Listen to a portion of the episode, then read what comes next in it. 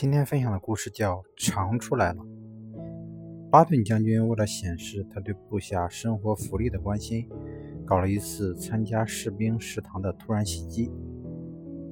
在食堂里，他看见两个士兵站在一一个大汤锅前，让我尝尝这汤。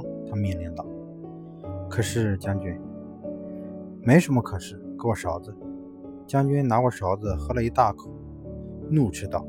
太不像话了！怎么能给战士喝这个？这简直就是刷锅水！我正想告诉您这是刷锅水，没想到您已经尝出来了。士兵答道：“没人知道你的虚伪，但你的心知道。”